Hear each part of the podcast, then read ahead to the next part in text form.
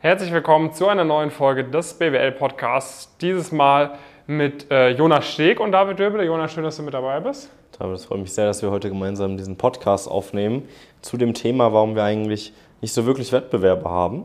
Oh, okay. Ja, äh, weil wir werden natürlich auch immer mal wieder gefragt, oder es kommt mal irgendwie so auf, äh, ja, aber ich schaue mir noch das und das an oder so und dann fragt man mal ein bisschen nach und man findet eigentlich sehr, sehr schnell raus, dass es es gibt einfach kein Unternehmen, was das so macht, äh, so macht wie wir. Ähm, vielleicht mal so kurz, um das um zur Einleitung zu machen, wie machen wir das, äh, damit das irgendwie auch, auch klar ist. Also was, was wir machen, wir begleiten Studierende, teilweise auch schon Schüler, wirklich über den gesamten Weg bis hin zum Berufseinstieg.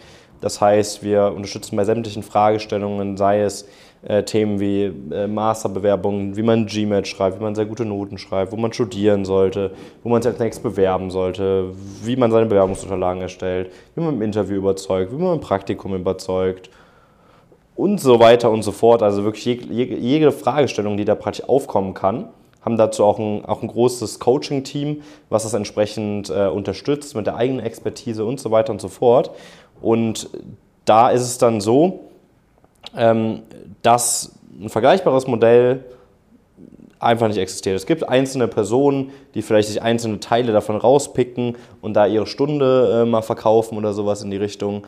Äh, es gibt auch immer wieder vielleicht Projekte, die ambitioniert anfangen, wo Leute sagen, hey, ich finde das richtig cool, ich will den Leuten helfen. Und dann hält diese Motivation aber oft halt nur so drei bis sechs Monate. Das ist dann halt eher wie so ein Hobby und äh, dafür ist es halt nicht, also man kann da nicht mit uns im Wettbewerb stehen, wenn wir 15 Mitarbeitende haben äh, und irgendwie acht externe Coaches, äh, die auch alle mindestens zwei bis drei Wochen in der Stunde, äh, zwei, zwei, drei Stunden in der Woche investieren, äh, kann man nicht im Wettbewerb stehen, wenn man das mal so ein bisschen nebenbei, nebenbei macht. Deswegen sind das manchmal ganz nette Add-ons und da kann man mal so ein bisschen mitmachen. Einige unserer Teilnehmenden machen das dann auch, äh, aber es würde niemals im Wettbewerb stehen oder niemals eine Alternative sein zu dem, was wir machen. Genau, also ich meine, das ist ja grundsätzlich nichts Neues, dass man irgendwie sich Unterstützung holt für die Karriere. Das haben ja schon äh, zahlreiche Leute vor uns gemacht, das machen die Top-Manager parallel. Das äh, gibt äh, in allen anderen Märkten gibt es auch irgendjemand, der dir sagt, okay, so und so bereitest du dich auf Interviews vor. Es äh, gibt irgendwelche Bücher, irgendwelche Online-Kurse und so weiter. Also es ist nichts Neues. Ähm, aber so diesen Ansatz, den wir verfolgen, dass wir sagen, okay, im Optimalfall kommen die Leute möglichst früh zu uns rein. Wir begleiten wirklich über das komplette Studium und auch bei allen Themen, ne? nicht nur Interviewvorbereitung oder sonst was oder nicht nur Netzwerk. Ähm, das gibt es nicht mal irgendwie im, im, im außerdeutschsprachigen Ausland. Ne? Das siehst du nicht in London, das siehst du nicht irgendwie in den USA und das ist halt wirklich ziemlich interessant. Ähm, und vielleicht so ein bisschen die Frage, okay, warum hat es davor noch niemand gemacht oder warum hat es parallel noch niemand gemacht? Nun, ähm, zum einen, äh, sind halt die einzigen Leute, die sowas legit machen können, Leute mit sehr hohen Opportunitätskosten. Ne? Wir hatten beide sehr hohe Opportunitätskosten, äh, als wir das Ganze angefangen haben, weil du entscheidest dich äh, dazu, ein Startup zu gründen und nicht Karriere ma zu machen in Investmentbanking, Strategieberatung etc. Ähm, und das zweite Problem ist dann natürlich auch, okay, darf es halt auch nicht zu alt sein, weil das Problem, äh, was du dann halt hast, wenn du, wenn du dir Interviews übst mit jemandem, der irgendwie fünf, sechs Jahre Fulltime äh, gearbeitet hat im Job oder so, der ist ja gar nicht mehr nah genug an dir dran, um auch wirklich zu verstehen, okay, was brauchst du? Natürlich ist irgendwo von Vorteil, wenn man, so decken wir es ja zum Beispiel auch ab, haben wir auch Coaches dabei, die auch mal auf der anderen Seite vom Interviewtisch saßen. Das ist natürlich auch von Vorteil, aber noch viel eher brauchst du eigentlich jemanden, der wirklich auch in deinen eigenen Schuhen steckt und auch gesteckt hat und äh, auch eben versteht, wie du dich fühlst und was genau du jetzt gerade brauchst. Ne? Das, ist, das ist A, das Wichtige. Und B, natürlich der Grund, warum, warum es jetzt halt auch unternehmerisch äh, nicht wirklich Sinn machen würde, jetzt zum Beispiel hier in Deutschland irgendwie einen Nachahmer oder so zu starten, ist halt, dass wir jetzt auf einem Level sind mit über 850 äh, Coaching-Teilnehmerinnen und Teilnehmern, mit so und so vielen Erfolgsstories, mit so vielen Unternehmenspartnern, dass es halt unternehmerisch keinen Sinn macht, in so einen Markt reinzugehen. Ja, ich meine, man könnte es versuchen, ne? aber. Ja. Ähm, vielleicht ich meine, also äh, so, sozusagen die, die Opportunitätskosten äh, sind ja auch immer ein bisschen, oder was heißt Opportunitätskosten? Ne? Du hast hohe Opportunitätskosten, dann ist natürlich immer die Frage, okay, wie wahrscheinlich ist dann, dass die Idee Erfolg hat? Als wir da reingegangen sind irgendwie, ähm, äh, gab es das halt noch nicht, aber wir waren uns sicher, okay, das hat einen massiven Mehrwert, dass, dass da wird es Leute geben, die sowas in Anspruch nehmen wollen. Ähm, jetzt hast du halt das Problem, du hast immer noch extrem hohe Opportunitätskosten, wenn du sowas machen möchtest. Und gleichzeitig, okay, du weißt, da gibt es einen Markt für, aber du weißt gleichzeitig, warum sollte irgendjemand zu dir gehen, wenn du voll unbekannt bist? Du offensichtlich, ganz logisch, wenn du am Anfang stehst, kannst du nicht mal ansatzweise so eine Leistung erbringen, wie wir sie erbringen können, weil wir über zweieinhalb Jahre Erfahrung in dem Markt haben, über, mit 850 oder mit über 1000 Leuten schon zusammengearbeitet haben, komplettes externes Coaching-Team dabei haben, so und so viel äh, Unternehmenspartner und so weiter. So. Das heißt, du weißt ja de facto auch für dich selbst, du kannst nicht mal ansatzweise so eine Leistung erbringen, wie wir sie erbringen. Das heißt, in den Markt reinzugehen, ist A, durch deine Oppor hohen Opportunitätskosten, die du sowieso hast, sehr hinderlich und B, ähm, dass du halt weißt, okay, du wirst halt ewig brauchen, um auch nur ansatzweise dahin zu kommen, wo wir heute sind. Und bis du dann da bist, äh, sind wir halt schon wieder zehn Schritte weiter.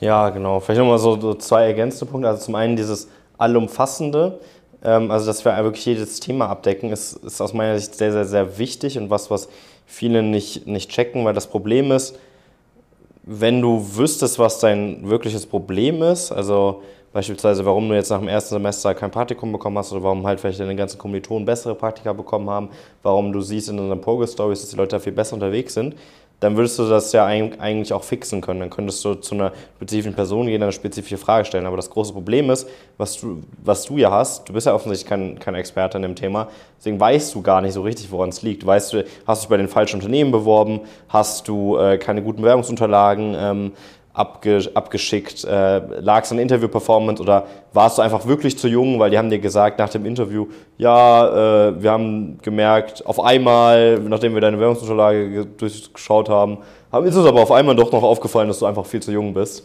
Äh, ist natürlich Bullshit dann. Also das ist, äh, das ist einfach kein, kein reales Feedback, sondern es ist einfach so, dass du eine Chance bekommen hast, die du dann nicht nutzen konntest. Und das lag dann an deiner Interview-Performance zum Beispiel. Und diese ähm, diese Einschätzungen und so weiter und diese, äh, dieses kritisch hinterfragen kannst du natürlich nur machen, wenn du auch ein, auch ein breites, breit, breiten Wissensfundus hast und eine breite Expertise. Das kannst du halt nicht machen, wenn du äh, nur für die Interviewvorbereitungen mit jemandem zusammenarbeitest oder nur für die Bewerbungsunterlagen, ähm, dich aber dann bei den falschen Unternehmen bewirbst und so weiter und so fort. Also das Problem ist, es ist eine logische Kette, die irgendwie aufeinander aufbaut und äh, wir sind halt in der Lage, dir genau zu zeigen, was du in jedem einzelnen Schritt verbessern kannst. Und das führt dann halt zu so herausragenden äh, Ergebnissen.